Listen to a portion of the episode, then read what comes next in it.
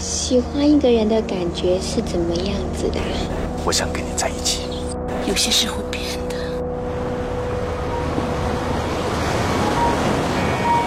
在孤独寂寥的海洋里，在回忆蔓延的深夜里，有一些心情，有一些心情，只说给自己听。自己电台。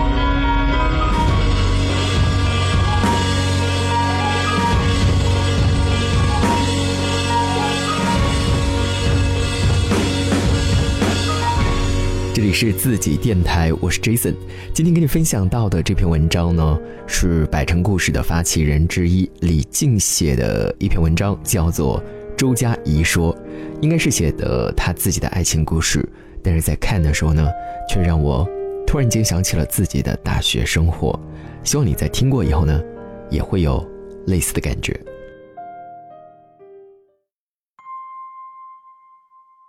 我记得我在南方上大学的时候，有一个周末的晚上，有个男生发短信跟我说他感冒了。他躺在床上看电视，频道卡在南方电视台。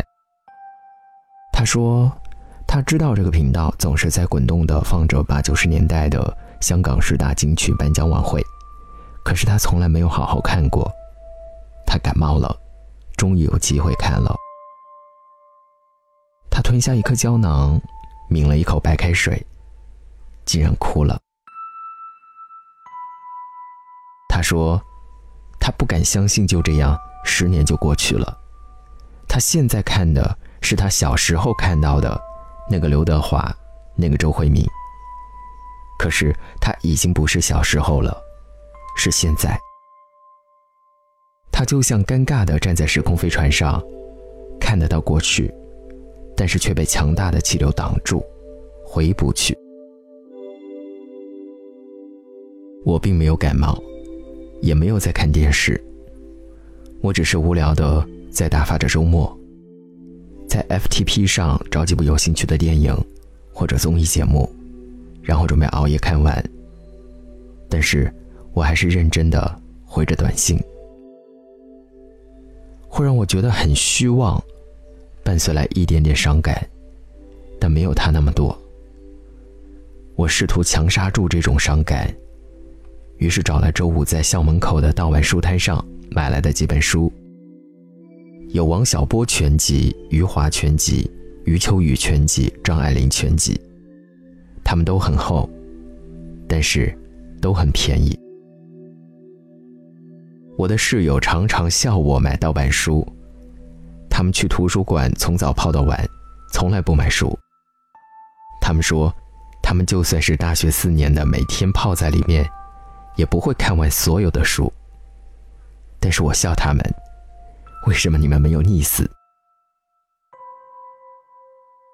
我喜欢读盗版书，不是因为他们便宜，是因为他们有太多错别字需要我去纠正。我喜欢在虚妄的时候坐在马桶上。用铅笔一个一个的校对过去。有时候我甚至忘记了小说里说的是个什么故事。可是即便如此，我还是在一切坐马桶的时间里，读完了王小波或者张爱玲。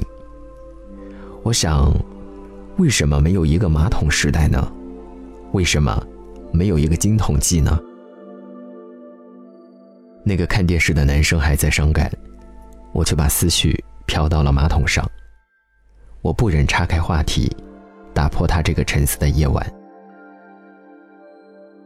每个人在生病的时候都会思考人生的许多命题，我也会，会妄想自己就快要结束生命，所以赶紧要思考，不能再逃避了。直面惨淡的人生是大家都会碰到的命题，可是我希望人生轻一点。不要总是谈论这样的话题，却又总是碰到这样的人，叫我一起探讨。我多想告诉他，人生不过是个马桶，你只需要看到冲出的清水就可以了。为什么你还嫌它龌龊？当然，我没有去问他这个问题，我还是继续陪他伤感。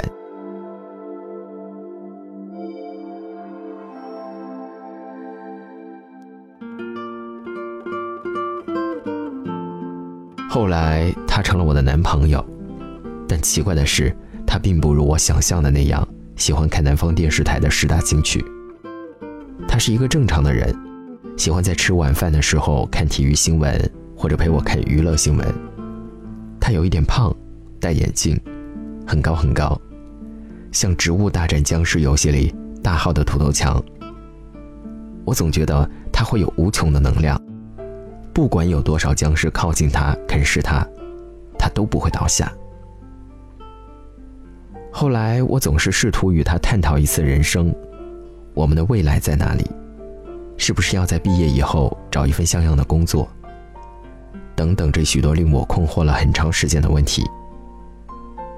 他总是说：“会有办法的，会有办法的。”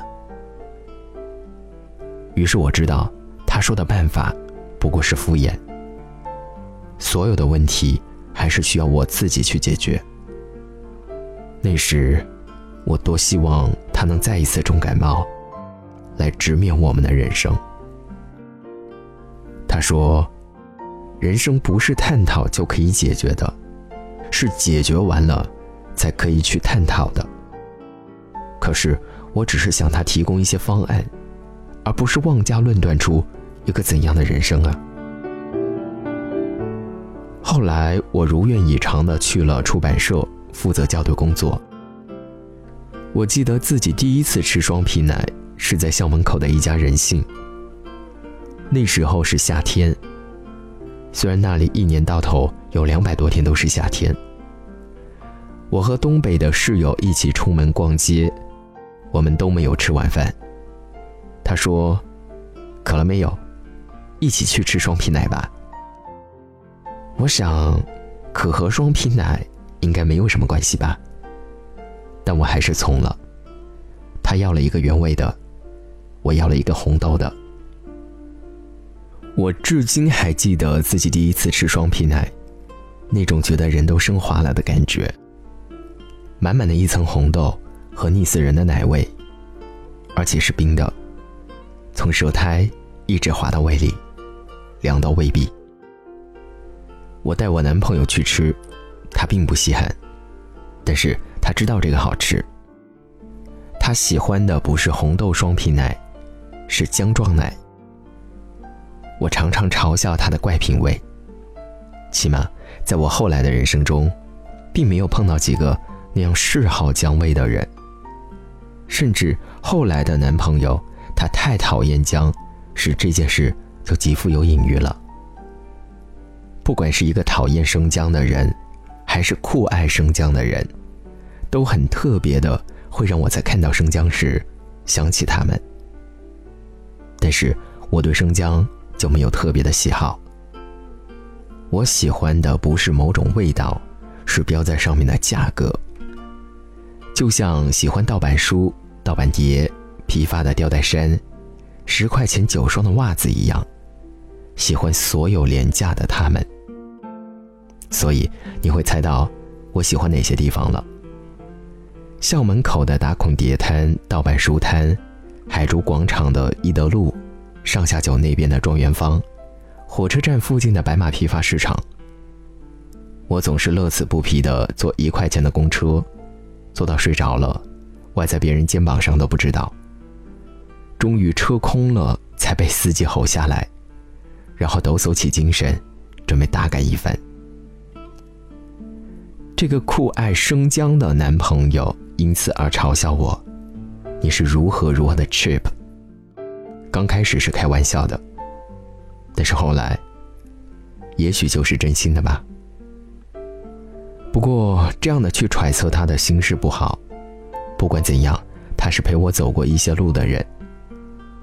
我虽然不记得他陪我走了多少路，去过多少地方，但是成长中一些重要的事情，是由他陪我度过的。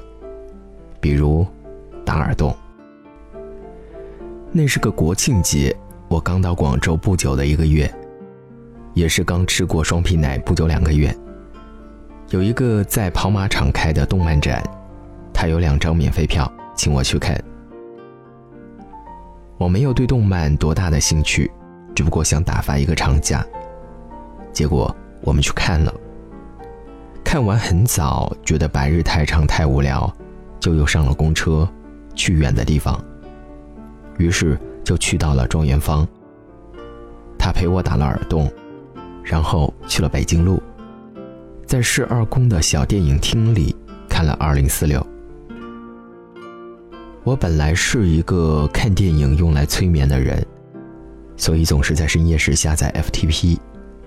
但是那天我没有睡着，因为刚刚打过的耳洞需要用牙签止血，我一手按着一个，所以整场电影我都没有怎么吃爆米花。而是在止血。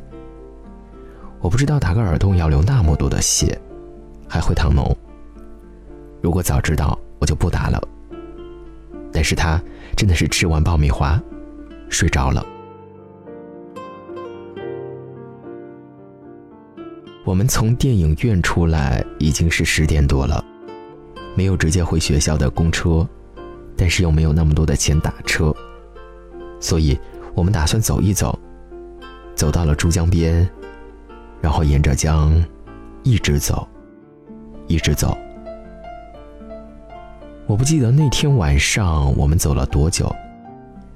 总之第二天我是睡死了过去，而且我也似乎不记得那天晚上我们到底说过什么了。到夜深人静的时候，珠江桥面上的卡车会特别多，会轰隆隆的。一直震过去，我看得到，桥在震。他说了很多废话，费道说他爸爸是华侨，娶了广州人的妈妈，然后生了他这个中国人。他每天骑单车上学，即便是上大学，也还在骑单车，从东山口骑到岗顶。他上的是个什么中学，我已经忘了。总之不是一流的，但还算不错。他说他本应该考去更好的学校的。这时候我就会默默的不想说话。他说起在学生会的一些人，当然我也认识，因为我们是两个部门的人。他说起他们会用很不好的词。他看不惯一些人的面孔，又觉得自己屈才。但是他的位置其实已经算很重要了。他觉得自己可以更好。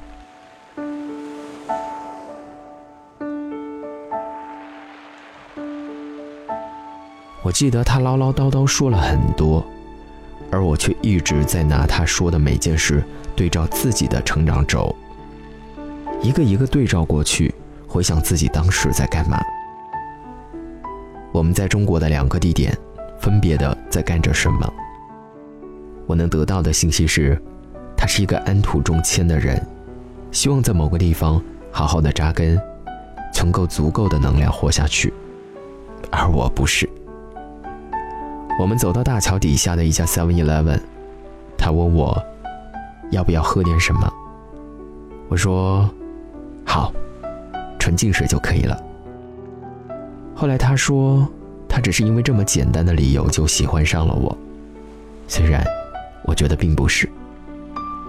他买了一听百事可乐，还有一包烟。我不知道他会抽烟。然后他开始抽烟，我们坐在江边的石椅上说话，然后又说了很多很多，说他今天看过的漫展，他喜欢怎样的漫画。而我对漫画一无所知，我只知道王家卫。我说电影还不错，虽然很空洞。他说那只是你纯粹的个人偏好罢了，一点也不客观。说着说着，我们吵了起来。与其说是吵，不如说是斗嘴。我说，抽烟好玩吗？给我也来一支吧。他不给，他说：“女生抽烟不好。”我还是抢了一支过来，然后呛到了。他说：“你刚打过耳洞，不能抽烟，不然会感染。”我信以为真，然后就掐掉了。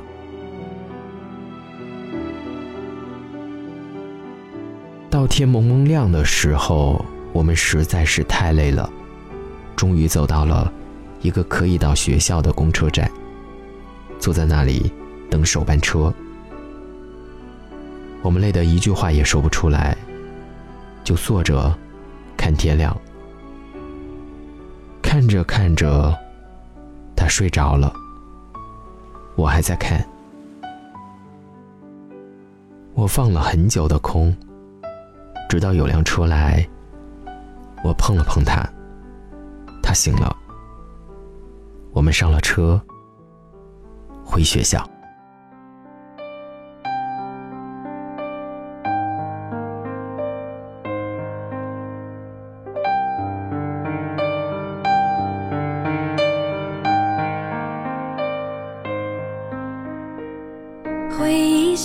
说书的人，用充满乡音的口吻，跳过水坑，绕过小村，等相遇的缘分。你用泥巴捏一座城，说将来要娶我进门，转多少身，过几次门。虚掷青春，小小的誓言还不稳，小小的泪水还在撑，只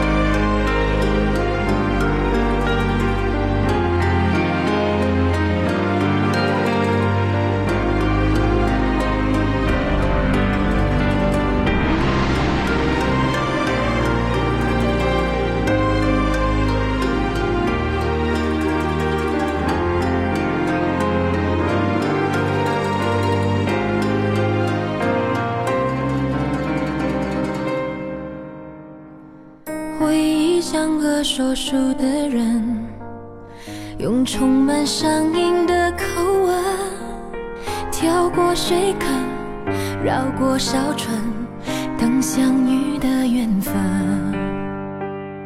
你用泥巴捏一座城，说将来要娶我进门，转多少身，过几次门，虚掷青春。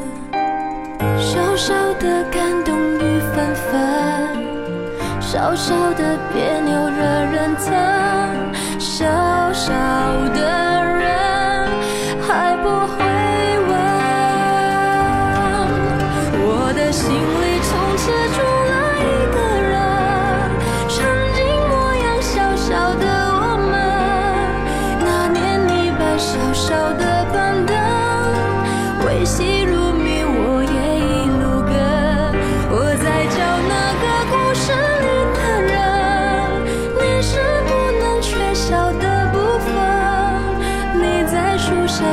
小的打断，小小的我傻傻的，